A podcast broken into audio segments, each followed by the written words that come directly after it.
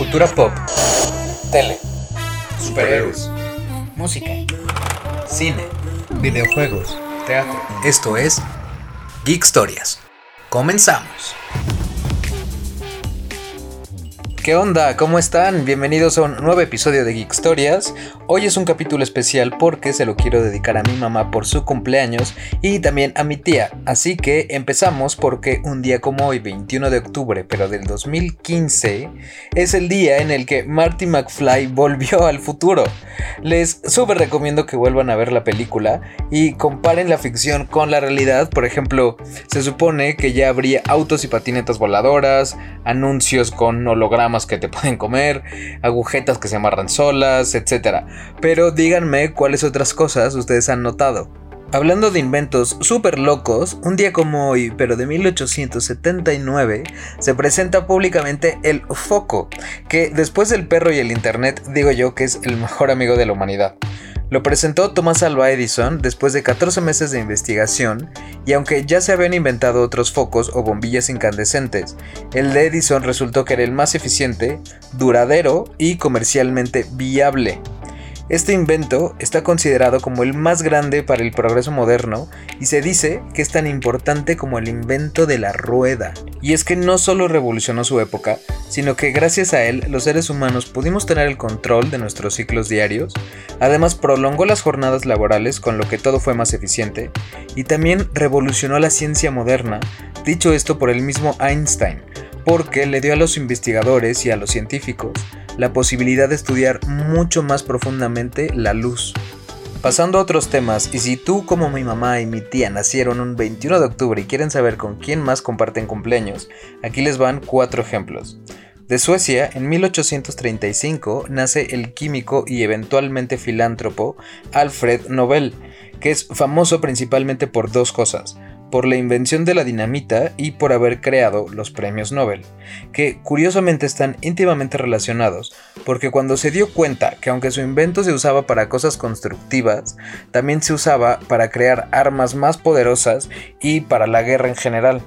Esto lo hizo sentir a él súper culpable, entonces para remediar un poco el daño, en su testamento dejó toda su fortuna, que está calculada en más o menos unos 500 millones de dólares actuales, en crear el fondo con el que se premiaría a los mejores exponentes en literatura, medicina, física, química y por la paz, sin importar origen, raza o credo. Siguiendo con los cumpleaños, de 1956 tenemos a la actriz y escritora Carrie Fisher, o como a todos nos gusta decirle, la princesa Leia Organa. Ella es hija de otra gran actriz que es Debbie Reynolds y de Eddie Fisher. Que un chisme de su papá es que todavía no estaba divorciado y él ya se había vuelto a casar con Elizabeth Taylor. Pero la cosa no termina ahí, porque Elizabeth Taylor era viuda de su mejor amigo. Pero bueno, volviendo a Carrie Fisher, es por historias como esta que publicó varios libros que de hecho estuvieron en los más vendidos y en 1987 publicó una novela semi-autobiográfica que se llama Postales desde el Filo, que fue protagonizada por una muy muy jovencita Meryl Streep. Hablando de Star Wars y como era de esperarse, tuvo un romance ficticio y real con Harrison Ford, y parece que le gustaban grandes porque ella tenía 21 y él tenía 36, casi el doble de edad. Otra cosa chistosa es que quien la reconocía en la calle, obviamente que le gritaba ¡Leia! Pero ella decía que nunca volteaba porque alguien tenía que ser el maduro. Pero bueno, por este papel tan icónico y tan querido, se ganaría toda la fama y el cariño del mundo y tuvo muchísimas apariciones especiales, entre ellas en Family Guy, en Smallville, en Sex and the City y en The Big Bang Theory. Ahora, de 1986, tenemos al mexicano Christopher Uckerman, que bueno, no tengo que decirles que es súper famoso por haber sido parte de RBD, y por lo mismo les dividiré sus proyectos pre-RBD, como El Diario de Daniela y Amigos por Siempre, donde lo vimos desde súper, súper, súper chiquito, y proyectos post-RBD, como Cadabra y Diablero que también en el cine lo podemos ver en Cómo cortar a tu patán y Soltera codiciada. Finalmente, para terminar con los cumpleaños, nos vamos hasta Cuba de 1925, donde nace la reina de la salsa, Celia Cruz, que quizás sea la cantante más querida de toda América.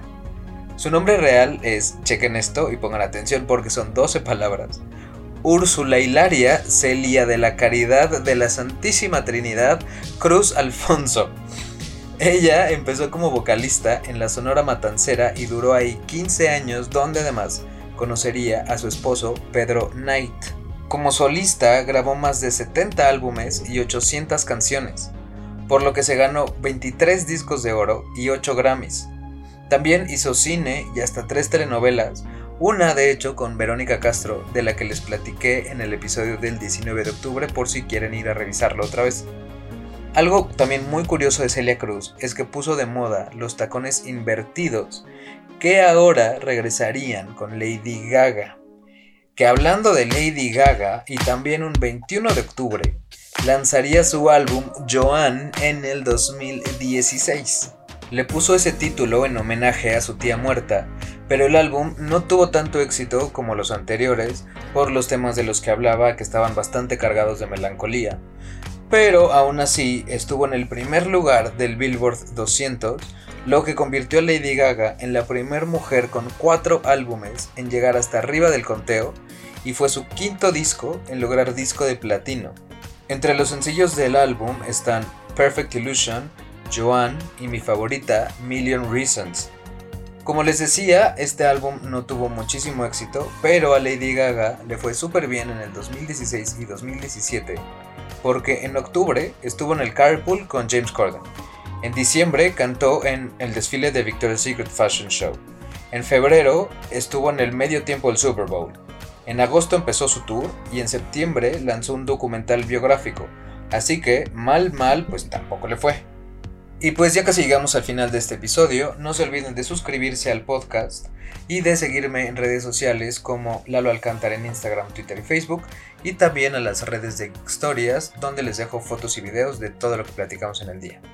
Finalmente, un día como hoy, 21 de octubre, se celebra el Día de la Manzana, que algunos de sus beneficios son que es fuente de fibra, de antioxidantes y previene enfermedades cardíacas. Pero como esto no es un podcast de nutrición, quiero contarles de manzanas famosas.